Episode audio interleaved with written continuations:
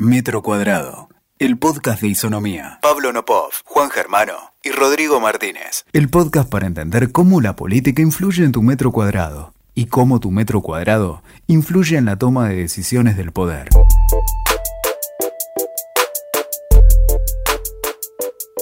Hola, ¿cómo estás?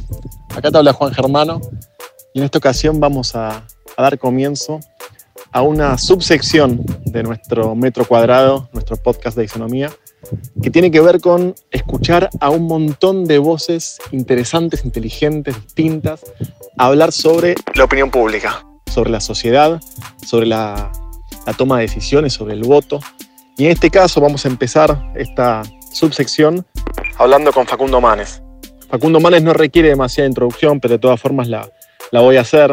Es neurólogo, es neurocientífico, estudió en Estados Unidos y en Inglaterra. Eh, creó y dirige INECO, que es el Instituto de Neurología Cognitiva, y también el Instituto de Neurociencias de la Fundación Favaloro.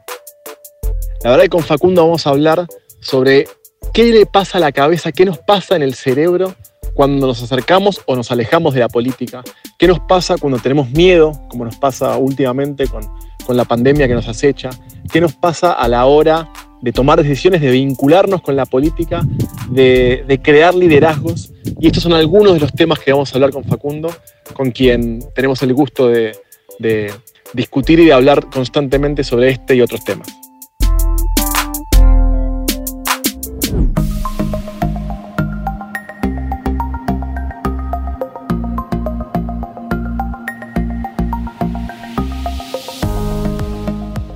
Bueno, Facundo, te, hemos escuchado hablar en, numerosas oportunidades de las emociones, ¿no? De las emociones y, el rol que toman las emociones en, la toma de decisiones de, todos nosotros. En este sentido, me gustaría hacer como un, doble clic. Digo, ¿cómo trabaja eh, en nuestro cerebro las, emociones, pero básicamente las emociones en términos políticos? ¿Cómo, cómo se toman decisiones o cómo juegan en, términos políticos? Sí, eh, el cerebro y la, y la política están muy ligados porque con el cerebro procesamos la información para la vida en sociedad y generamos respuestas plásticas para actuar en, comunidad, para actuar con los otros. ¿Y qué es la política sino el esfuerzo para vivir en sociedad, adaptarnos y generar respuestas creativas a problemas colectivos? Y un punto de encuentro de la neurociencia y la política es justamente la toma de decisiones. En la ciencia política y en la política práctica, poder predecir los patrones de conducta de los líderes y los ciudadanos es clave. Y un error frecuente en el análisis políticos es suponer que los demás utilizan los mismos procesos de pensamiento que uno y la capacidad de darse cuenta de que otras personas piensan y desean diferente a nosotros, que es cognition social, el cerebro es un órgano social, es clave. Y me parece que el desafío de las neurociencias y de la ciencia política es aportar información valiosa, con evidencia, y preguntas inclusive, porque es un área bastante nueva de interacción, que sirvan como insumo y como combustible a, a nuestra capacidad de ponernos en el lugar del otro.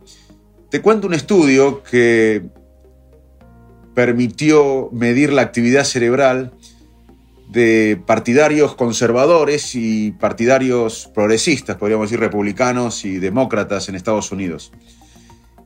Es un estudio que se hizo con neurofisiología, con electrodos en la corteza cerebral, registrando la actividad de la corteza. Los conservadores eh, fueron más estructurados y persistentes en sus juicios y en sus tomas de decisiones, mientras que los liberales mostraban más tolerancia a la ambigüedad y estar abierto a, más experiencias. Estos resultados son consistentes con la visión de que la orientación política, en parte, eh, refleja ciertas individualidades en el funcionamiento del control cognitivo, o en otras palabras, de la visión del mundo que, tenemos, que incluye las ideas políticas. Y esta idea política surge de una interacción compleja y rica entre la experiencia cultural y también ciertas condiciones estructurales de nuestro funcionamiento cerebral. Un obstáculo para esto es la diferencia de herramientas que existen en los campos del conocimiento. Mientras la ciencia política utiliza muestras de muchísimos, de numerosos individuos para realizar mediciones que prueben las teorías, en las neurociencias usamos muestras más chicas, pero de alta complejidad tecnológica como la neurofisiología o las neuroimágenes funcionales. Y un aporte posible es la utilización de esta tecnología para explorar lo no dicho, donde están las emociones. La información de votantes que en encuestas se declaran indecisos, pero que se reservan las respuestas emocionales hacia personas o hacia ideas y que no las dicen.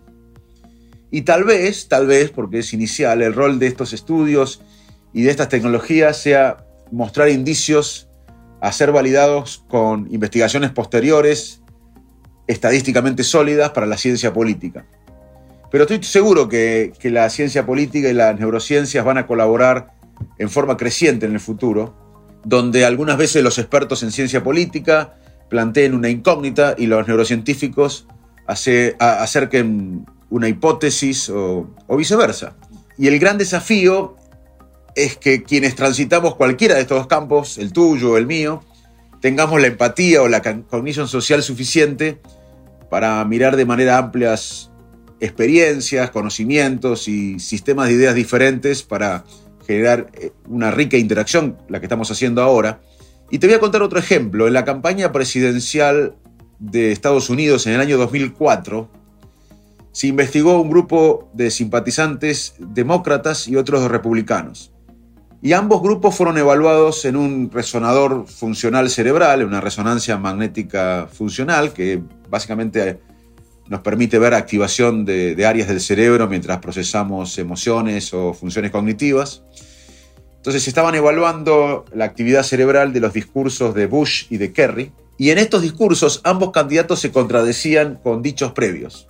Y como era de esperar, los republicanos fueron muy críticos de Kerry, como los demócratas de Bush, pero ambos fueron benévolos con su propio candidato ante las mismas contradicciones. Y se estudió qué pasaba en el cerebro y los resultados revelaron que las áreas racionales del cerebro se mantuvieron sin demasiada actividad, mientras que las áreas realmente activas fueron las relacionadas con el procesamiento emocional. Y un investigador neurocientífico que estudia eh, neurociencia y política eh, Drew Weston de la Universidad de Emory en Atlanta, sostiene que hay tres elementos muy influyentes en el voto de los ciudadanos. Los sentimientos hacia los candidatos, hacia el partido y hacia las ideas que ellos representan. Y Weston afirma que los demócratas gobernaron Estados Unidos menos que los republicanos en las últimas cinco décadas porque creen que la gente vota fundamentalmente de manera racional. Según este investigador, los demócratas no tomaron en cuenta cómo la emoción es central para la toma de decisiones. Y si bien estas teorías necesitan más investigaciones, sí hay bastante evidencia de que las emociones guían nuestras decisiones en muchas circunstancias. Las encuestas sobre aprobación o desaprobación a determinado político representan en cierta manera una radiografía de los síntomas, las consecuencias de un proceso personal y social, en donde las emociones constituyen un elemento que va más allá de un sencillo ritual de campaña. Me, parece espectacular esto que estás contando, Facundo. Me, lleva un montón de preguntas. Me encanta, me encanta. Creo que además hay, hay tanto para desarrollar acá también en Argentina, ¿no? Este, pero, pero bueno, para, seguir, y, me gustaría, vos hablaste recién, dijiste esta idea, eh, bueno, finalmente de cómo el, votante, se, una parte de la vinculación tiene que ver con una especie de cercanía partidaria, ¿no? que tendrá que ver con lo ideológico, con el, color político de que se siente un poquito más cercano. Eh, y en Argentina estaba bueno porque vos dabas el ejemplo eh, de, Estados Unidos, donde tenés dos partidos digamos, muy, muy fuerte, es un bipartidismo eh, claramente establecido. En, Argentina es como que vamos viendo como la, afiliación partidaria, si se quiere, ¿no? la, cercanía con los partidos políticos, ha mutado y viene mutando en los últimos, en los últimos años, ¿no? Este, digo, de, esa Argentina histórica de, peronistas y radicales, que bueno, que, hoy por hoy se ve mucho más eh, eh, o, menos claro, digamos. Entonces, desde este punto de vista, eh, ¿cómo, se vincula con, un espacio político, digamos? ¿Cómo hace un espacio político finalmente para, para brindar confianza, para intentar generar que, que, ese votante que tal vez no tenga esa identidad eh, tatuada en la piel, digamos, termine confiando. Ah, esto, habla mucho de la confianza, digamos, de la política en general, pero, pero de, los espacios políticos, ¿no? ¿Cómo, ¿Cómo, se vincula la ciudadanía este, eh, desde el punto de vista neurocientífico? Sí, es cierto lo que vos planteás. Eh, seguramente vos lo tenés con datos. Yo lo tengo. Yo regresé al país en el 2001 y más allá de mi tarea como investigador, médico, educador, docente, eh, recorro el país planteando lo que llamo el paradigma del conocimiento, que es básicamente la, inversión en la gente, en el capital humano y en la ciencia y tecnología vinculado a la producción y, y aparte hablando del cerebro. Y la verdad que es cierto, mis recorridas por la Argentina profunda, veo a muchos argentinos de hace mucho tiempo como resignados, sin esperanza, a todos le parece lo mismo, a muy pocos le creen, y en ese miedo cada uno cuida lo suyo. Así que coincido sin datos personales, pero de, estadísticas, pero datos de haber estado recorriendo el país hace más de 10, 12 años y de seguir haciéndolo. Ahora, ¿cómo cambiar? Eso es la pregunta. ¿Cómo, cómo funciona? Bueno, los esquemas mentales de las sociedades condicionan el tipo de liderazgos que entienden como propio. Eh, los liderazgos encausan en cierta manera para su época los deseos colectivos. En un momento de grandes transformaciones, las crisis y las pandemias siempre cambiaron la sociedad y esta vez posiblemente la cambie de nuevo. Se buscan nuevos liderazgos y teorías sociológicas clásicas consideraban al carisma excepcional como una virtud para ejercer un tipo de autoridad. Así los buenos líderes eran capaces de utilizar sus talentos innatos para decirles qué hacer a los seguidores. Y esto puede ser una virtud si el líder, si el líder logra enamorar para la búsqueda del bien común. Pero eh, en nuestro país eh, muchas veces confundimos carisma con, con viveza para trampear, para decir una cosa, hacer otra. Y esto se ha perdido, ha perdido la confianza, un poco lo que vos planteas en la pregunta. Y creo que los nuevos líderes deben tener voz, obviamente, pero también oídos. Y ser el ejemplo. El cerebro aprende, o cuando algo nos motiva, nos inspira y nos parece un ejemplo. Así que un líder tiene que ser un ejemplo, inspirar, motivar. ¿Qué ley universal indica que ser líder es imponer ideas, subestimar o despreciar al que piensa distinto? Me parece que el liderazgo que necesitamos debe estar basado, para recomponer la confianza, un poco es tu pregunta, debe estar basado en la, en la cooperación y el apoyo colectivo, y no un exclusivo proceso de arriba hacia abajo. La pregunta que puede surgirnos es si nosotros terminaremos aceptando esta relación entre líder y sociedad en nuestra comunidad. Y el pensamiento crítico me parece que es una herramienta provechosa contra los falsos dilemas o las fatalidades que se utilizan para restringir el surgimiento de una mejor opción.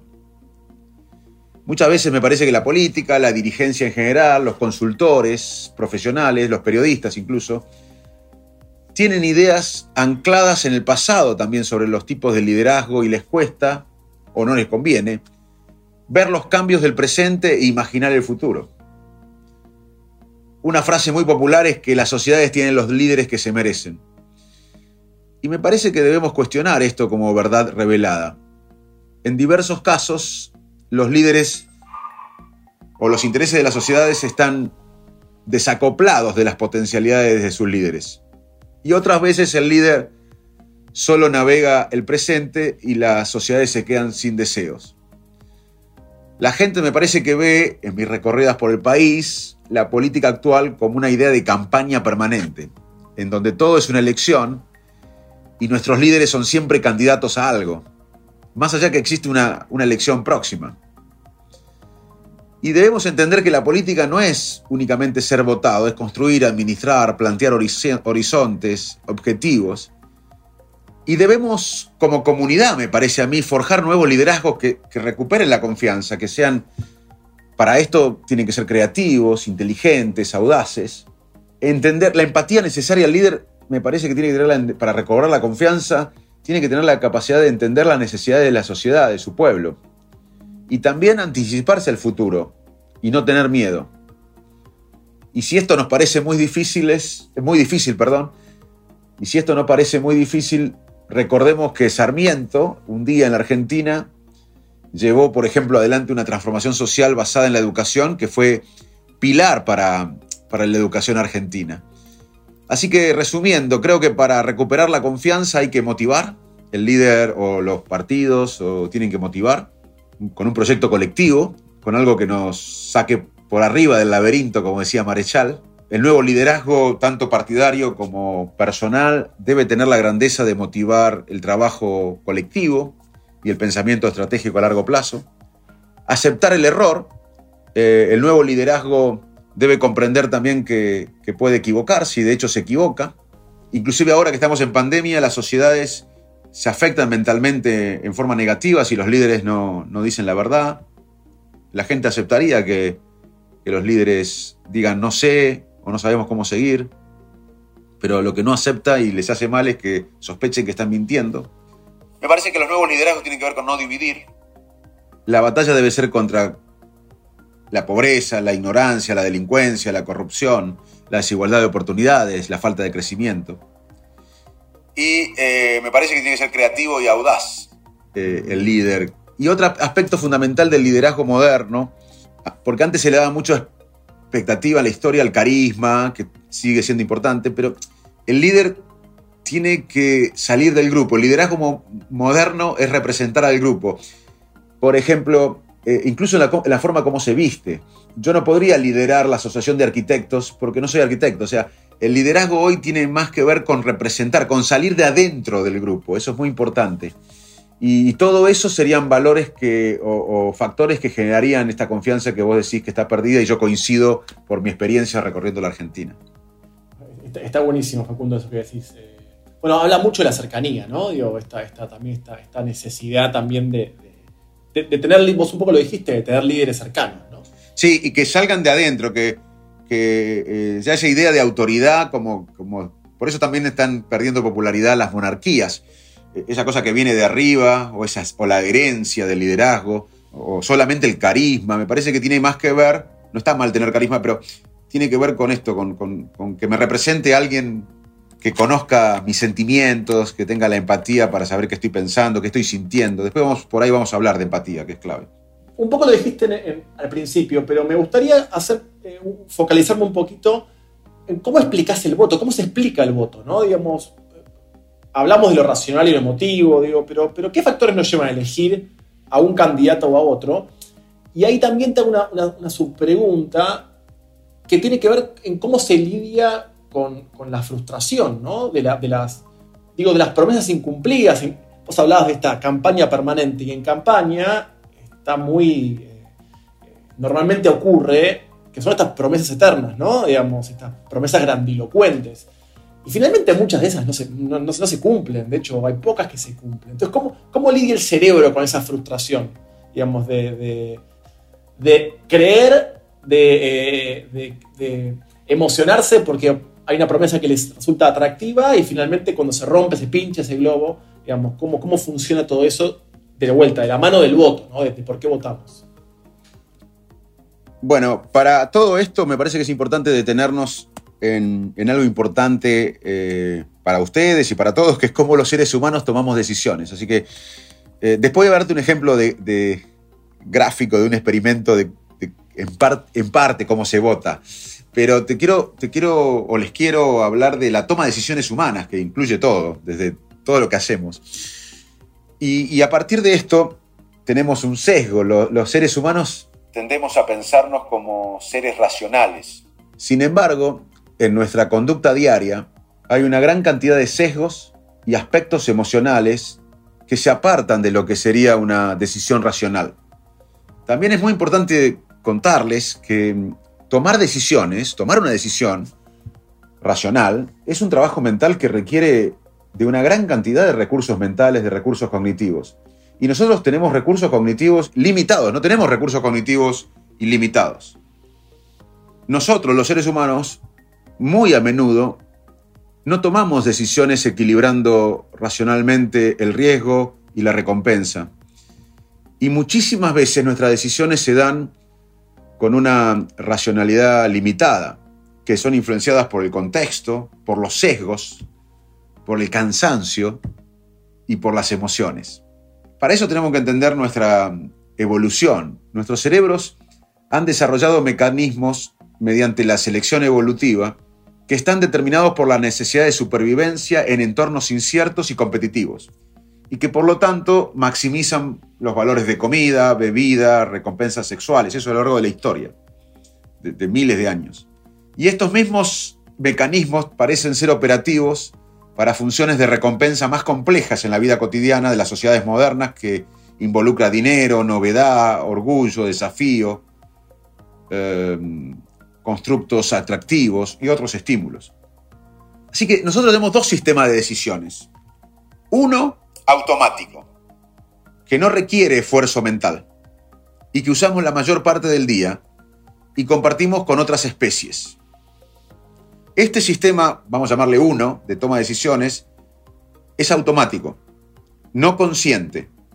Está guiado por la emoción del momento, por lo que sentimos en el momento. De hecho, por eso cuando estamos en, en una reunión y estamos de mal humor, podemos responder mal y esa respuesta no lo hubiésemos tenido en otra, durante otra emoción.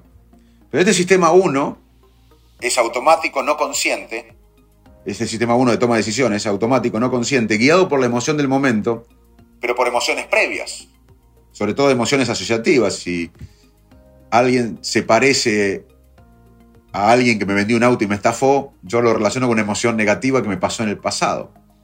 Así que recapitulemos. Este sistema de toma de decisiones, llamémoslo 1, es automático, no consciente, está basado en la emoción del momento, en emociones previas en experiencias previas, aprendizajes previos, hábitos previos, sesgos previos y en un contexto que cambia permanentemente. Y este, este, este sistema de toma de decisiones no requiere recursos mentales, no requiere gasto cognitivo.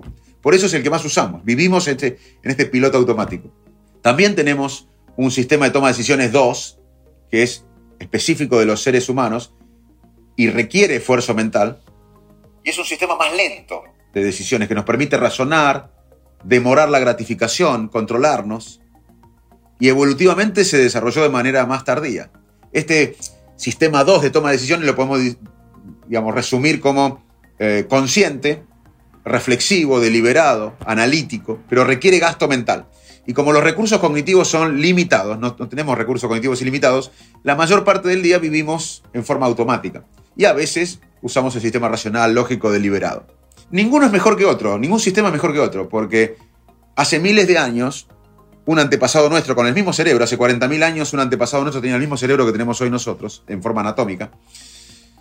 Hace 40.000 años o 30.000 años estaba un antepasado nuestro con el mismo cerebro en el bosque y veía una sombra.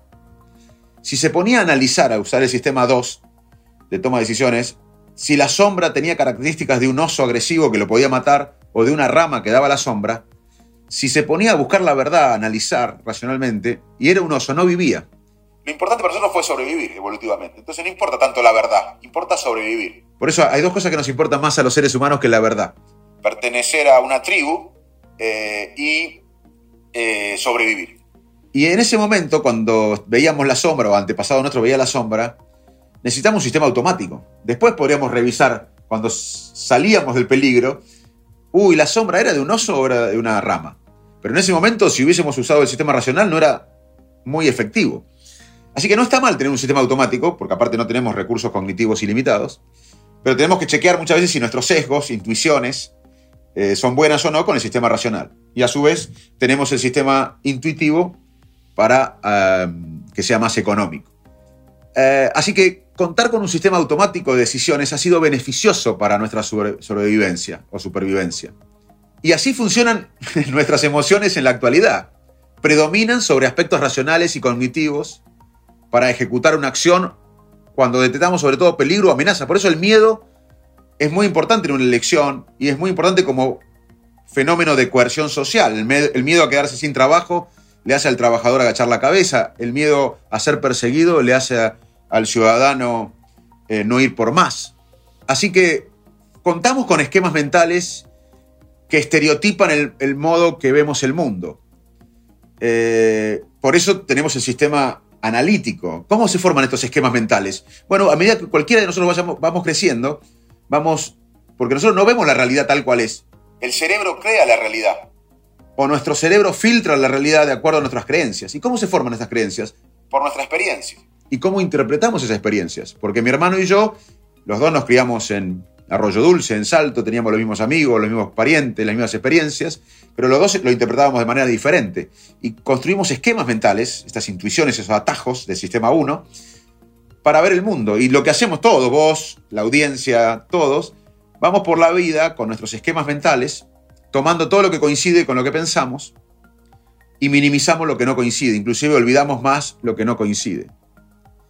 Y en tiempos de elecciones, y ahora vamos a, después de haberte explicado cómo decidimos, además de todo sistema de toma de decisiones, el contexto es muy importante. El contexto influye en la manera que sentimos, pensamos y decidimos. El contexto muchas veces eh, de, manera no consciente nos hace cambiar una decisión. No somos conscientes, pero el, cambio del contexto nos ayuda a cambiar una decisión. Y en tiempo de, elecciones políticas, las encuestas que solemos escuchar en la radio o leer en el diario, eh, dibujan un panorama de, sobre digamos, quiénes serán nuestros gobernantes y quiénes no lo serán. Y como vos sabés, los candidatos y asesores de campaña recogen esa información para acomodar sus discursos a los intereses de la mayoría. Pero ¿cómo surge ese interés? ¿no? Sería la pregunta. ¿Qué es lo que hace que una persona elija un candidato por otro? Bueno, te doy, una investigación para que veas que es muy largo el tema, pero para, para, para decirte que muchas veces no es como pensamos que la gente vota un sector vota racional, un sector de la sociedad vota en forma racional, lógica, deliberada, pero una gran parte no, una otra parte. Y un investigador, un amigo mío que trabaja en Princeton, Alexander Todorov, mostró que inferir a algún candidato como competente a partir de la apariencia facial puede predecir el resultado de las elecciones. Los participantes del estudio de Todorov fueron em-, expuestos rápidamente a caras de candidatos a senador o a gobernador que no conocían. Por ejemplo, agarraron chicos de Nueva Zelanda y le mostraron candidatos a, senador o gobernador del Midwest americano. Y los chicos veían un par de fotos por vez y basados en el sistema 1, en sus intuiciones, por sus sesgos, atajos mentales, tenían que decidir cuál de las caras les parecía más competente. ¿Cuál de las caras? Le mostraban dos caras por vez, en forma repetitiva, o sea, perdón, secuencial, de candidatos reales, que en los próximos meses iban a tener una elección, pero que no conocían los chicos. Y ellos tenían que decidir cuál de los dos, el de la derecha o de la izquierda, le parecía más competente. Y los investigadores de Princeton encontraron que los juicios faciales predijeron los ganadores de la elección en un 70%. Y estos hallazgos, por ejemplo, asumen o sugieren que el voto, muchas veces sobredimensionado como producto de una deliberación racional, es más bien influenciado por un juicio rápido e inconsciente. También puede ser por una emoción. Mucha gente, aunque muchos sostienen que a muchos no les interesan las elecciones. Mucha gente utiliza la urna como, como para desahogo de las emociones. No, no hay que subestimar eso. Y nosotros en el laboratorio de INECO demostramos en un trabajo publicado hace unos años en Frontiers in Human Neuroscience que el cerebro detecta automáticamente en menos de 170 milisegundos, en menos de un parpadeo, si un rostro integra o no el grupo de pertenencia a uno y le asigna a ese rostro una valoración positiva o negativa mucho antes de que seamos conscientes. Así que es falso asumir que eh, el voto eh, de la mayoría es totalmente racional. Un gran porcentaje eh, vota por sus sesgos, por sus emociones, por su estado de ánimo el momento de votar, e incluso, como vimos en el experimento, por las caras, por las caras de la gente más competente, las caras de, gente con, que parecía más bebé eran menos votadas, y eso quizás tendría una evolución una explicación evolutiva. Necesitamos líderes como en la evolución que estén a cargo, que estén in charge. Es, muy interesante esto, esto, esto que decís. Te una preguntita muy corta. Eh, ¿A, partir de cuándo empezó eh, como a, desarrollarse o a, hacerse más masivo el estudio de las neurociencias, aplicado a un montón de, este, cuestiones, pero, pero a la política en, general? ¿Desde cuándo hace, mucho, no, fue hace mucho tiempo, digamos? Es, entre comillas, relativamente nuevo, ¿verdad? Sí, sí. Mira, eh, el mejor ejemplo es la economía. La teoría económica racional clásica de toma de decisiones sugería o sugiere la teoría racional o la teoría clásica de toma de decisiones económicas, que se estudia en las universidades, sugiere que los seres humanos cuando tomamos una decisión económica somos seres racionales, tenemos toda la información, los pros y las contras analizados y que somos individuales en la decisión. Y la neurociencia demuestra que aún en la decisión económica, cuando tomamos una decisión económica, no somos tan racionales como pensamos, eh, no somos tan individuales, la gente que nos rodea y el contexto, si todos compran una acción en el grupo, estamos más tentados a comprar una acción o algo, y tampoco tenemos todos los elementos eh, analizados analíticamente. ¿Y, por qué te quiero hacer esta, analogía con, o este, este ejemplo con tu pregunta? Porque de los últimos 10, 12 años del Premio Nobel de Economía, dos fueron a Daniel Kahneman y a Richard Taylor, que eran expertos en la conducta humana. O sea, y ahí em, em, yo te diría que empezó la economía del comportamiento y que también ahora se extiende a, behavioral insight o nudge o, empujoncitos para eh, modificar el ambiente y, modificar las conductas de las personas. Y, por eso yo creo que el futuro de las políticas públicas va a tener mucha, las neurociencias va a tener mucho, mucho impacto porque básicamente si yo soy ministro de salud o si alguien es ministro de salud y asume y dice tienen que comer frutas, verduras y pescado para evitar enfermedades crónicas, todo el mundo sabe eso, que no hay que fumar, que hay que hacer ejercicio y que hay que comer verduras y, pescados y una dieta saludable, pero nadie lo hace o muy pocos lo hacen. ¿Por qué? ¿Por qué no funciona el, eh, eh, eh, solamente decir, y bueno, porque los seres humanos abrimos la heladera y el contexto influye sobre, o vamos en la calle y vemos pizzerías o un choripán, y, te cuento un ejemplo que muestra cómo el contexto influye en la decisión. En el aeropuerto de Ámsterdam tenían un dilema los directores del aeropuerto, porque ellos estaban robotizando y automatizando la mayoría de los trabajos y no lo podían hacer en el baño de los varones, porque se vende alcohol en el aeropuerto y los varones, los alemanes, belgas, holandeses, la mayor parte de los europeos que están en ese aeropuerto toman cerveza, todo el mundo toma cerveza, pero me imagino que los alemanes, belgas y holandeses y ingleses también, mucho más, eh, y entraban al baño y orinaban fuera del mejitorio.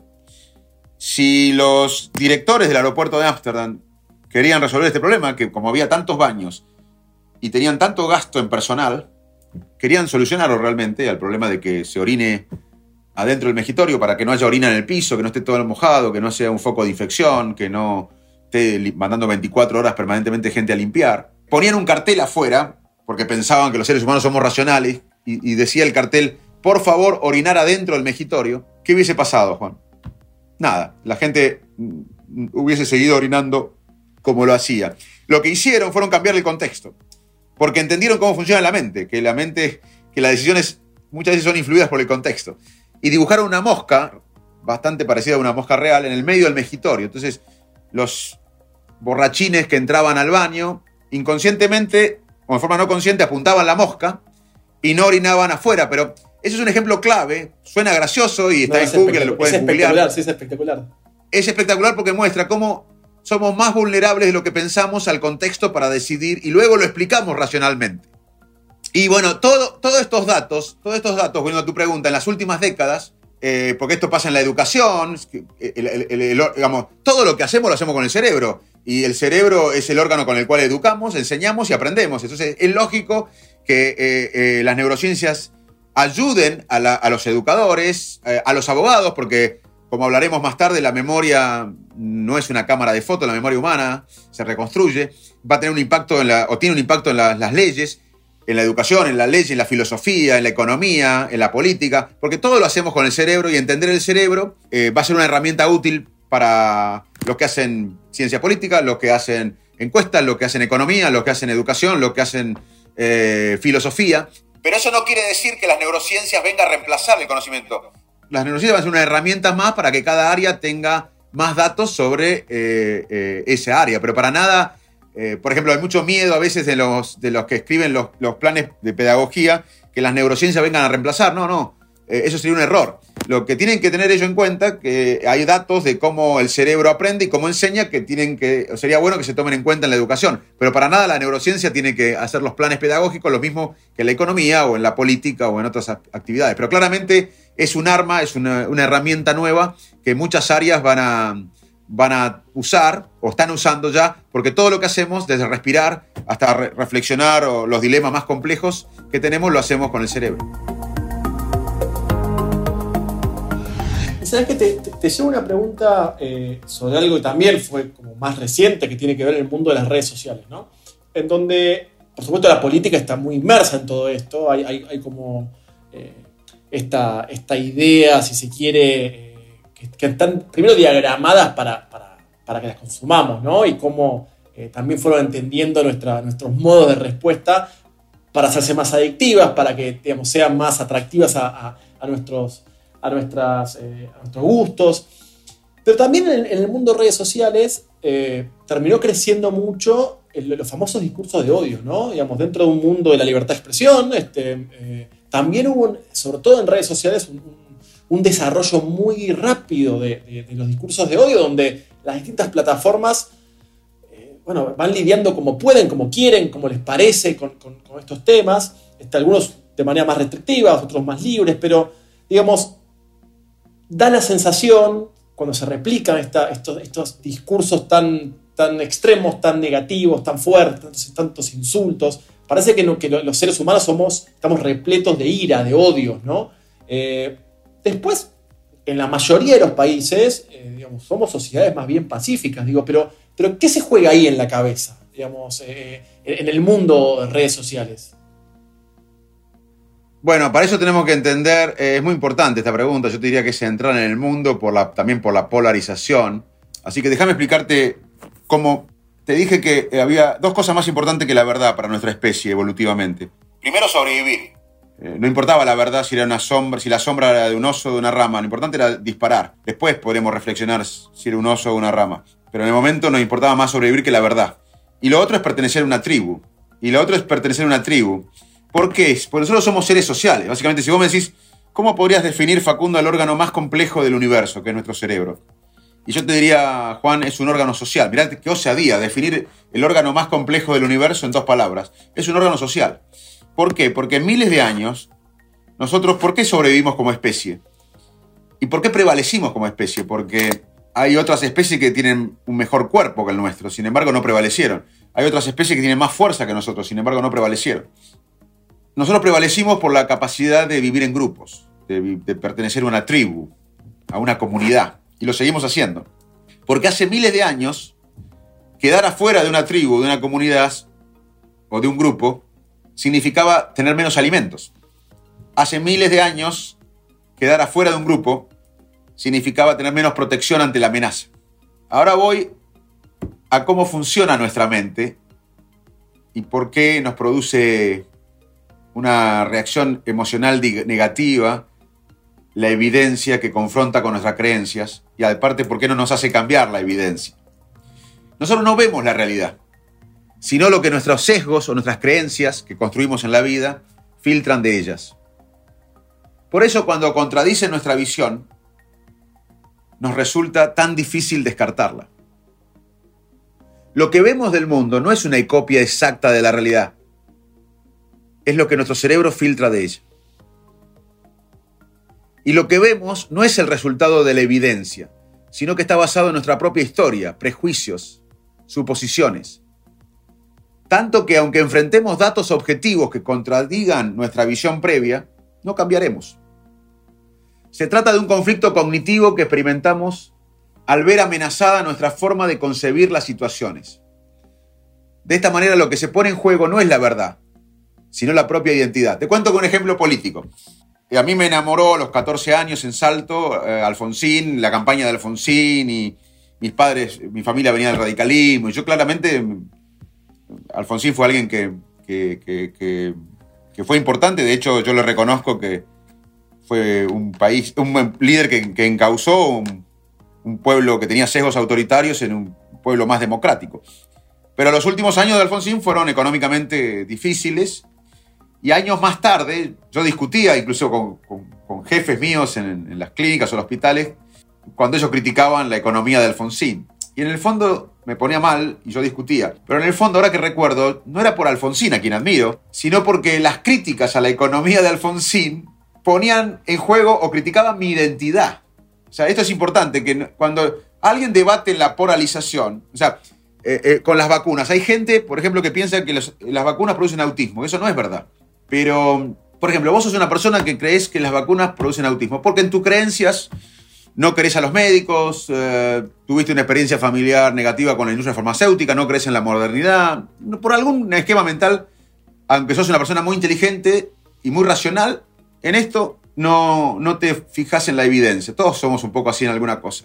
Yo digo, pero mira, Juan, que la evidencia científica sostiene que las vacunas no producen autismo. Yo te muestro paper científico. Vos no, vas a cambiar. Lo que vas a hacer es buscar una persona que piense como vos. y no por las vacunas. Es porque la evidencia que yo te estoy dando ponen en juego tu identidad, la construcción de tu identidad. Y eso se llama disonancia cognitiva. Y este concepto refiere a la tensión incómoda que resulta sostener simultáneamente dos actitudes o opiniones contradictorias entre sí. Es lo que sentimos cuando nos enfrentamos con evidencia que amenaza nuestro autoconcepto. Incluso ante datos o hechos que nos objetan, tendemos a reforzar nuestras opiniones preestablecidas y a estar más convencidos de la verdad. Incluso hay muchos experimentos que demuestran cómo las personas cambian los hechos para adaptar las creencias preconcebidas con el objeto de disminuir la incomodidad emocional que produce la, disonancia cognitiva. Y este, este mm, comportamiento, que es muy importante, se llama razonamiento motivado. Seleccionamos los datos coincidentes con lo que queremos creer y reforzamos así nuestros preconceptos en un movimiento de retroalimentación y como gesto contrario evitamos, ignoramos, le quitamos valor o olvidamos lo que los contradices. Es cuando nosotros nos sentamos a ver a la noche un programa de televisión que va a criticar al que no queremos. Y esto pasa inclusive en gente mm, racional, inteligente. Por ejemplo, si vos sos un, científico del Midwest americano, de Iowa, donde yo estudié en, gran, una parte de mi vida.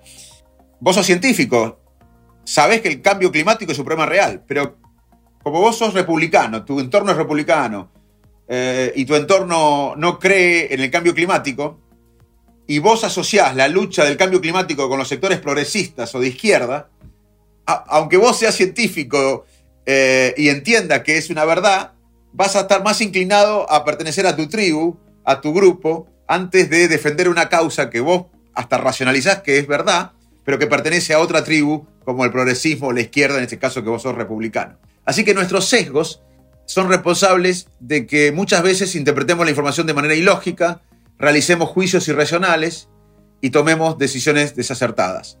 Y bueno, ¿y, qué, y esto hace lo, esto lo, eh, lo que hace la fake news. Siempre hubo fake news, pero ahora es más masivo el tema de la, de la fake news. O sea, la, fake news no es eh, nuevo. Siempre hubo relatos, mitos, leyenda, pero gracias a Internet y sobre todo a las redes sociales, la forma en que recibimos la información ha cambiado radicalmente y cada día escuchamos con más fuerza los debates sobre noticias inventadas que eh, se presentan como si fuera información legítima para engañar a la población, es lo que se llama fake news. Y son datos que se difunden a gran velocidad y son difíciles de erradicar. Y bueno, ¿por qué son difíciles de erradicar? Por todo lo que conté y cómo, cómo, cómo funciona nuestra mente. Las personas evaluamos la veracidad de una nueva información a partir de una serie de criterios eh, y confiamos más en nuestras creencias que en, en la evidencia. Cuanto más familiar nos resulta una creencia, más verdadera nos parece a nosotros. Eso se llama efecto de validez. Y eso es lo que aprovechan eh, las fake news. Por eso son difíciles de, de, erradicar. Por eso generan odio, violencia, confrontación. E incluso pueden generar serias consecuencias cuando se trata de temas de la salud. Claro. Eh, está, está buenísimo. Aparte, eh, la verdad que es un problema tan, tan este, actual, ¿no? Y, que, y que todavía no parece, el mundo ¿no? no parece encontrar una forma de, eh, finalmente de cómo lidiar con esto. Es, bueno, es parte de lo que tenemos hoy en día en la sociedad. Pero para mí no me parece tan actual. Porque eh, las fake news que nos contaron de mitos de religiones, de mitos de, otras cosas, lo que es, actual es la expansión con, con, las redes. Estas fake news que siempre tuvimos los seres humanos, los mitos, las leyendas, muchos que, que, no hay ninguna evidencia, ahora se expanden masivamente. Para mí lo, novedoso es eh, más, que la fake news, es la expansión de la fake news. Te vuelvo un poco al país, ¿no? Dios, a ver, vos eh, estaba viendo tus presentaciones anteriores y vos un poco lo, también lo dijiste en esta charla, ¿no? Esta idea de, bueno, las, emociones nos pueden hacer tomar decisiones, entre comillas, irracionales o de recompensa inmediata. Digamos, el, famoso ejemplo de, los chicos que le ponen un malvadisco eh, y le dicen, bueno, si, si no lo comes ahora, este, en un tiempito vas a tener tres malvadiscos. Esta cosa de tener que esperar ¿no? para, para comerse el malvadisco en el instante o poder esperar, aunque uno sabe que la recompensa en el futuro va a ser mejor. Te lo llevo a Argentina, digo, hay una eterna discusión, este, lamentablemente eterna, de esta necesidad de consensuar ¿no? en Argentina, de encontrar consensos, de encontrar, de pensar en políticas de largo plazo, de encontrar tres, cuatro, cinco, diez ejes específicos este, donde nos pongamos de acuerdo y avancemos. Pero para llegar a ese, esa recompensa posterior, en, el medio cuesta mucho, ¿no? Digo, y, hay que seguramente pasar por malos momentos. ¿Cómo, juega eso en la cabeza también, también de los argentinos en esta idea de eh, necesariamente necesitamos encontrar eh, algún consenso con algunas políticas públicas medio matrices eh, o rectoras para, para, bueno, para tener una mejor Argentina, ¿no?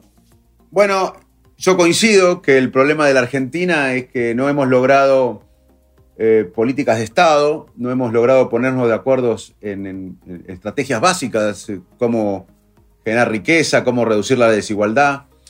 Y la sociedad, hasta, hasta con esta incertidumbre medio crónica, se agota, porque la incertidumbre nos agota. Y por eso, para mí, es una de las razones que la política se disocia cada vez más de la sociedad. Porque la sociedad, la, política en Argentina funciona, pero para los políticos. Y no funciona para la sociedad. Entonces, eh, la verdad que en la Argentina vivimos en un debate permanente por el subdesarrollo sustentable. Y sin un acuerdo básico va, a ser muy difícil lograr este camino de, desarrollo sostenido que nos permita asegurar el bienestar de todos. Y para eso tenemos que recuperar la capacidad de debatir. debemos poder dialogar con quienes tienen distintas visiones, con empatía, sin descalificarlos, sin pensar que de un lado están los buenos, de otro los malos. Y yo estoy seguro que vamos a encontrar mucho más consensos de lo que imaginamos. Pero mm, vamos a tener que salir por arriba del laberinto. Pues ya te digo, eh, no, no creo que mm, discutiendo la coyuntura eh, se solucionen los problemas crónicos de la decadencia argentina.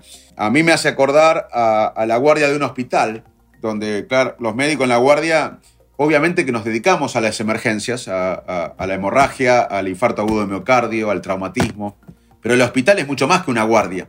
El hospital tiene prevención, tiene investigación, tiene genética, tiene maternidad, tiene microbiología. Si la Argentina fuera un hospital sería solamente la guardia. Eh, estamos permanentemente discutiendo la coyuntura y, no tenemos un, proyecto de país. Lo tuvimos en, en, los 80 con la democracia. Creo que ahí la democracia hoy no es perfecta, pero tenemos democracia, la defendemos.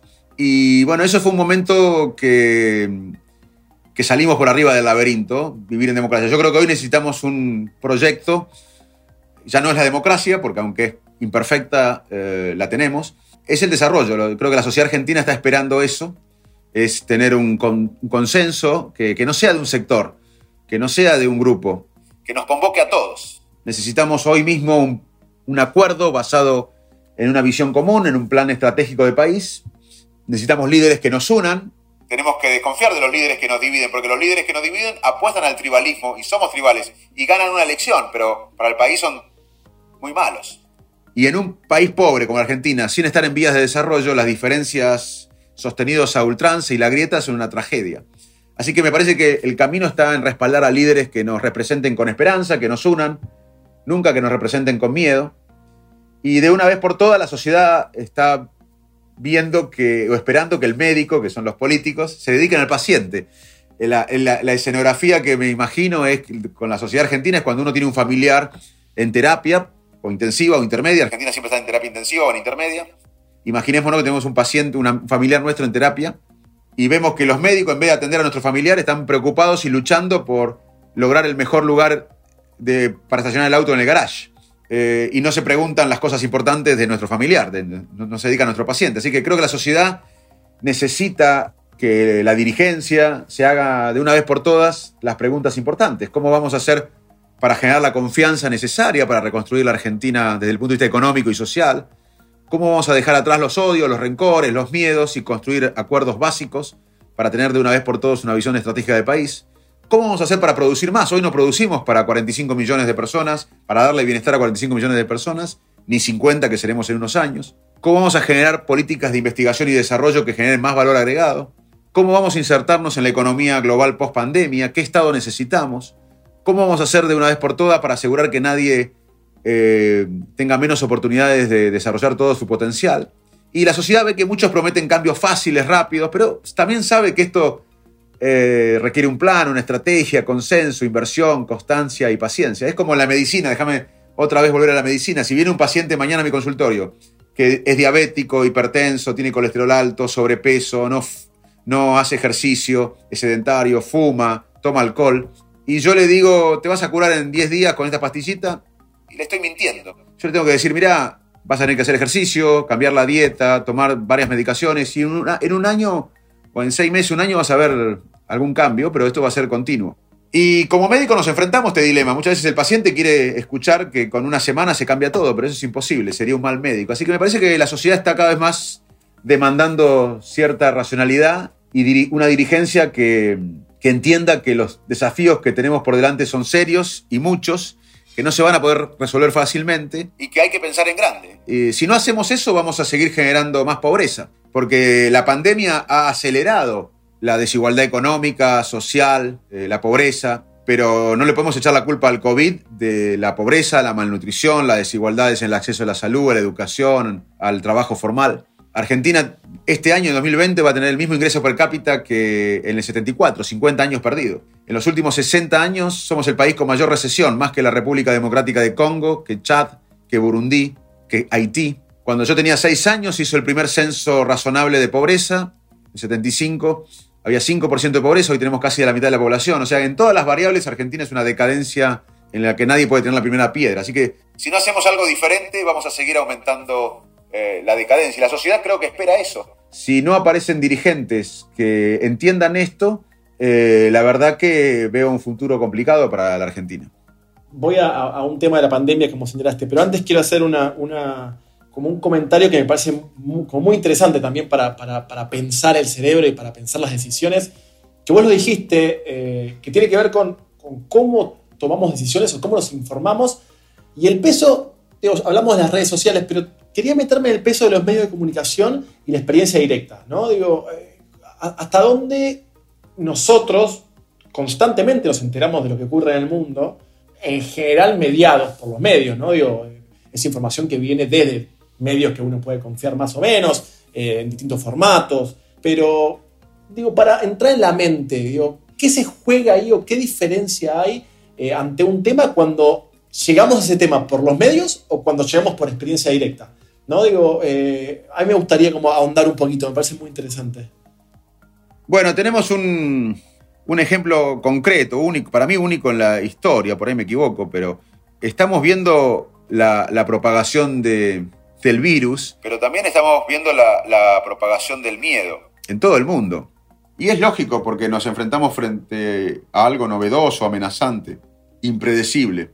Y en mi opinión, por primera vez en la, en la historia de la humanidad, hay una epidemia o una pandemia de miedo globalizada. Porque en la Segunda Guerra Mundial había, no sé, me puedo equivocar, pero alrededor de 50 países involucrados. Hoy están involucrados todos los países, o casi todos. En la Segunda Guerra Mundial, alguien que vivía en la Patagonia Argentina se enteraba a la semana de, la bomba que destruyó una ciudad. Hoy se muere alguien en Italia, en Bérgamo, como pasó hace meses, o, vemos los hospitales de Madrid y alguien que está en cualquier parte del mundo tiene por Twitter, Facebook y Facebook o en las redes sociales o, en las noticias online o televisivas al instante la información. Así que yo creo que estamos en la primera vez en la historia estamos, la mayor parte de la población mundial está sincronizada con las emociones por, por la tecnología. Y acá te quiero explicar también la raíz de, cómo funciona el cerebro para que vos tomes tus conclusiones y la audiencia tome las conclusiones. Si yo estoy sentado ahora en mi escritorio y aparece una persona con un arma ahora en donde estoy, me viene a robar, yo voy a tener cambios corporales, taquicardia, dilatación de la pupila, la redistribución de la sangre a los músculos para poder correr, aunque me frene. Eso es miedo. O sea, el miedo es, está la amenaza real y yo respondo con el cuerpo, que es miedo, y luego tengo la sensación del miedo. La sensación del miedo es posterior a los cambios corporales. Pero la amenaza está ahí. Ahora, yo puedo estar acá en mi escritorio y pensar que ahora en el ascensor está subiendo alguien con un arma para robarme. Y sabes qué, si lo pienso seriamente, voy a tener algunos cambios corporales. Eso es ansiedad. La ansiedad es un miedo anticipatorio. Y, lo que tenemos ahora, eh, eh, la ansiedad es miedo, pero anticipatorio. Yo puedo anticiparme a un peligro. Si me va a pasar tal cosa, me puede pasar tal cosa, pero siento lo mismo como si tuviera la amenaza. evolutivamente tiene una razón la ansiedad porque nos permite imaginar escenarios peligrosos, pero muchas veces esto afecta a nuestra calidad de vida y ahí se hace una patología. Así que la respuesta es sí. Te diría que eh, muchas veces vivir una experiencia puede significar lo mismo, puede significar, no siempre, puede significar lo mismo que imaginarla o verla por las redes o por la televisión. Depende cómo reacciona nuestra nuestro miedo anticipatorio, que es la ansiedad. Claro, aparte en, la pandemia, y ahora me meto a hacerte una preguntita específica sobre la pandemia, en la pandemia lo vimos constantemente, ¿no? Porque tuvimos, teníamos esa ventana al futuro lo que ocurría en otros países al instante, ¿no? Digo, en España, en Italia, después en, países más cercanos como Ecuador. Digo, eh, fue, fue muy, Es muy interesante cómo se dio ese proceso, como bien decís, de una pandemia. Bueno, es la primera pandemia masivamente globalizada y aparte la primera pandemia eh, mediatizada, ¿no? casi al infinito, porque tenemos la información este, por todos lados. Eh, en este contexto, y vos hablaste recién del miedo, de la, de la ansiedad, ¿Cómo se lidia con, la, incerteza, con el pesimismo que, nos brinda una situación tan, tan extrema como, como y atípica como la pandemia? Digamos, y, siempre se habla de, la resiliencia argentina, ¿no? De Argentina, el argentino que este, sobrevive las, las mil crisis. ¿Cómo juega todo esto en la cabeza, en nuestra cabeza? Una palabra que para mí es importante es la empatía y que va a ser muy importante. La empatía es la capacidad que tenemos para imaginar que el otro tiene creencias diferentes a las nuestras y que aunque las creencias del otro sean diferentes a las nuestras, pueden tener semillas de verdad. Es una empatía cognitiva. Y la empatía emocional es ponerse en el lugar del otro, sentir lo que siente el otro. Hay una empatía cognitiva, yo puedo imaginar que vos tenés creencias diferentes a las mías y que quizás tenés razón en algunas cosas. Pero yo puedo sentir lo que sentís vos, tu dolor o tu alegría. Y eso, ya que hablamos de liderazgo, predice liderazgo ni hay, diferentes tipos de inteligencia. La inteligencia es una construcción compleja, pero hay, hay un coeficiente intelectual que no predice el liderazgo. Incluso hay una inteligencia emocional, que es reconocer las emociones, las emociones del otro, que tampoco predice tanto liderazgo como predice la empatía, la, inteligencia social. Eh, así que la empatía es clave en lo que viene porque nos posibilita pensarnos como un todo social que necesita de los demás, de todos y cada uno para salir adelante. El sálvese quien pueda sería un desastre. Y lo otro es la resiliencia, que vos nombraste. Que, y esto es interesante porque se ha estudiado en la historia varias crisis y desastres, y más allá del dolor y el sufrimiento que estamos atravesando, una adaptación positiva es posible. En situaciones graves y críticas, muchas personas y también muchas comunidades desarrollan resiliencia. Resiliencia es la cualidad que tenemos los humanos o la fortaleza psicológica que tenemos para lidiar con el estrés y las dificultades, para enfrentar un problema, atravesarlo y salir fortalecido. Y hay una dinámica en esto, que no es solo Argentina, es del ser humano. Una vez superado el shock inicial y el dolor de una situación de alto impacto emocional y social, muchas personas empezamos a experimentar luego de este dolor inicial, de este eh, shock, empezamos a experimentar nuevos sentidos de significado y de propósito en la vida, nueva fuerza, nuevas confianzas internas, una mayor apreciación de los vínculos, las relaciones. Y es frecuente que nos volvamos más altruistas, más compasivos. Y entonces el bienestar de los demás cobra más valor que el propio éxito y que el propio estatus individual. Todo esto se llama resiliencia. Y los seres humanos somos seres adaptativos y fuimos concebidos para afrontar situaciones de adversidad y crisis. Y a nivel comunitario podría surgir un propósito común y un espíritu de cooperación que nos conduzca a un nivel más alto de integración. Es como si en lugar de existir individuos aislados, nos fusionamos en un todo, nos volvemos más conscientes que nuestra supervivencia está ligada indefectiblemente a la supervivencia de los demás. Así que es muy posible desarrollar resiliencia, pero esto no sucede de manera lineal. También es verdad que las crisis pueden tener un efecto contrario y conducir a un estrés intenso, sostenido, a mayor discriminación, violencia, individualismo, restricción de las libertades. Pero por eso es muy importante para salir de todo esto desarrollar un espíritu colectivo fuerte, muy fuerte, para poder hacer frente a, esta pandemia y a la pospandemia y para también afrontar nuevas amenazas. Y, yo te voy, voy, terminando para no abusar de tu tiempo, pero un libro tuyo es El cerebro argentino y me, llamó la atención el, título elegido, El cerebro argentino. ¿Eso hace que nuestro cerebro sea distinto al de, al de un chileno, al de un inglés, al de un marroquí, al de, al de un sudafricano? Eh, o, ¿Qué se juega ahí? ¿Por qué, ¿Por qué el título?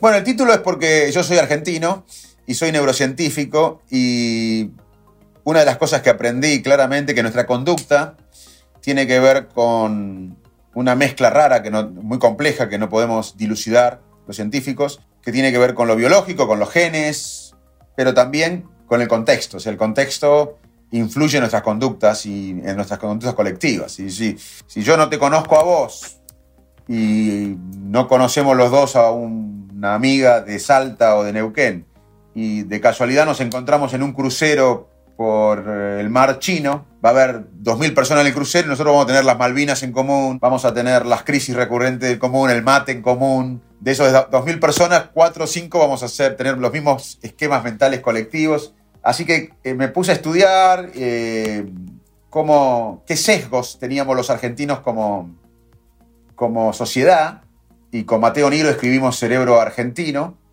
¿Y cómo es el cerebro argentino? Bueno, según sus rasgos biológicos generales, la estructura, funciones, igual que, que el de un dinamarqués, que el de un brasilero. Pero como te dije, sin embargo, en la interacción de los genes con el ambiente, las tradiciones, el contexto, las experiencias, las historias compartidas, las personas que nos rodean, hace que cada cerebro esté en constante cambio y sea único. Y ahí en esa relación entre uno y su entorno se dibujan rasgos comunes. Y en el libro dibujamos rasgos comunes de los argentinos. Uno es la habituación. Cuando yo me senté en la silla, mi nalga o mi muslo notó el cuero. Después cuando empecé a hablar con vos, me olvidé, me habituó. Mi, piel se habituó al estímulo permanente. Y acá nos habituamos a las crisis, a la corrupción, a la falta de reglas, a la desigualdad. Eh, así que los seres humanos compartimos con el resto de los animales la capacidad de adaptarnos a los cambios que van ocurriendo alrededor. Y uno de los mecanismos que lo permite es la habituación, que consiste en la disminución de una respuesta ante la presencia repetida de un determinado estímulo. Por ejemplo, la corrupción. No es que un dinamarqués, en Dinamarca hay menos índices de corrupción que acá. No es que un dinamarqués sea cerebralmente diferente a nosotros. El contexto es diferente. Allá hay sanción social. Allá un corrupto no va a los cócteles y salen los diarios en los cócteles. Allá un corrupto eh, tiene sanción por la ley, no solo social, sino por la ley. Acá la ley es una sugerencia y nos habituamos a eso. Esa es una de las cosas que nos habituamos a la pobreza, nos habituamos a, que haya, antes de la pandemia, mucho antes, de 10 chicos adolescentes, cuatro viviendo, o de 10 años, de 10 chicos de 10 años, cuatro con malnutrición. O sea, nos habituamos. También otro rasgo colectivo es el valor que le damos a la viveza criolla. En nuestro país existe una rara calificación que se utiliza para darnos corte de cierta cualidad excepcional que tenemos, que es la viveza criolla, que yo creo que es parte del problema. Y quizás la más ajustada descripción para este, para, esta, para este carácter sea la capacidad intuitiva e inmediata para darse cuenta de cómo son las reglas, cómo son las cosas, para tomar decisiones a partir de eso y sacar ventaja de los demás.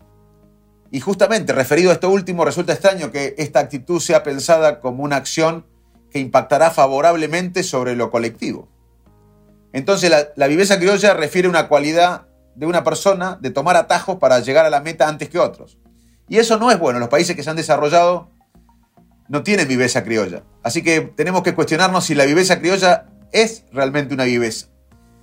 Otro ejemplo, que en el libro hay muchos, pero no, tenemos tiempo para resumir el libro en, su complejidad, pero para, para plantearte que yo realmente pienso que el problema de Argentina, de por qué hace décadas, porque acá probamos de todos, menos el camino de desarrollo, acá nunca probamos el camino al desarrollo, probamos todo, de todo, menos invertir sostenidamente en, en la gente, en la salud, la educación, en la nutrición, en la ciencia y tecnología, acá invertimos 0.5 del PBI en investigación y desarrollo, que es lo que le desarrolla a los países. Lo mismo invertimos que gana que Gabón y Senegal. Y queríamos vivir como, como en Francia. Y invertimos en lo que se desarrolla en los países, lo mismo que Gabón y Senegal. Y nunca en la historia invertimos lo suficiente como para que la investigación y desarrollo impacten el PBI. Y tampoco tenemos masiva comunicación del conocimiento que genera el talento humano, la educación, la salud, eh, la nutrición, la ciencia, la tecnología, la innovación con la, con la producción, con el sector productivo. No, no tenemos es muy eh, amateur, te diría. Hay, hay vinculación tecnológica, pero es muy amateur, tiene que ser masiva.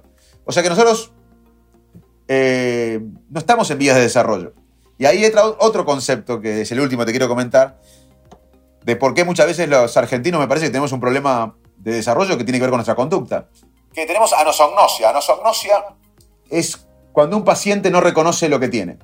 Si mañana viene un paciente a mi consultorio y la familia me cuenta todos los problemas conductuales que tiene, y después de escuchar media hora a la familia, delante del paciente, yo le pregunto al paciente, ¿y a vos qué te pasa? Y él me dice, no, nada, son unos exagerados. Ese paciente va a tener mal pronóstico porque no reconoce sus problemas y no puede ayudarse por la ciencia o la medicina moderna. Y acá tenemos anosognosia, porque nacimos y nos criamos pensando que somos un país con grandes recursos naturales, que somos el granero del mundo. Eso no es así. Nos mentimos. Como el paciente que dice estoy bien, no tengo nada. Porque per cápita, o sea, recursos naturales per cápita estamos en el número alrededor del 47. Y hoy los recursos naturales, aunque estuviéramos primero, estamos 47 recursos naturales per cápita, hoy los recursos naturales no son el, motor de la economía mundial. De hecho, hay tres países africanos que exportan el 70% del grano de cacao y no tiene ningún impacto en la economía del chocolate, como tiene Suiza o Alemania o, Bélgica, que no tienen cacao, en comparación con lo que tienen los países africanos. Hay dos países del sudeste asiático, Tailandia e Indonesia, que exportan el 70% del caucho del mundo y no tienen ningún impacto económico en la industria del neumático. O sea, somos 47 en recursos naturales per cápita y aunque estuviéramos primero, que no estamos, el, recurso natural no, no, mueve la economía del mundo. O sea, nos mentimos. Y tampoco estamos en vías de desarrollo, porque como te dije, los países que se desarrollaron invirtieron en investigación y desarrollo eh, Corea del Sur es un ejemplo que invirtió sostenidamente y para eso tener un pueblo educado, tiene que tener un pueblo educado, nutrido, con salud. Hoy invierte 4 puntos del PBI, más del 4 puntos del PBI, igual que Israel. Ni la, media de los países desarrollados es 2.2. Nosotros invertimos 0.5, menos que Gabón, o igual que Gabón y Senegal. Y además no tenemos vinculación del conocimiento que genera la ciencia de la tecnología con el sector productivo. Tenemos, pero muy débil. Así que no estamos en vía de desarrollo. Entonces tenemos otro problema, que es anosognosia, no reconocemos los problemas. Así que yo creo que, por eso eh, con Mateo escribimos el libro, creo que gran parte de los problemas que tenemos tienen que ver con, con la conducta de nuestra sociedad.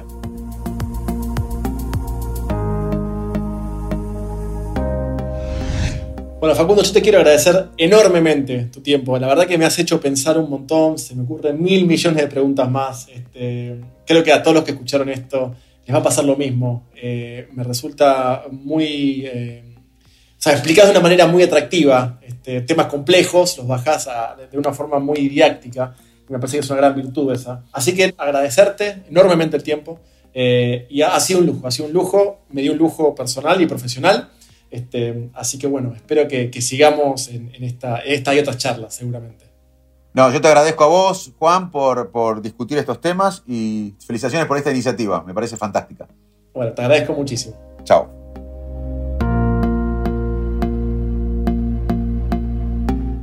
Escuchaste Metro Cuadrado, el podcast de Isonomía. WeToker. Sumamos las partes.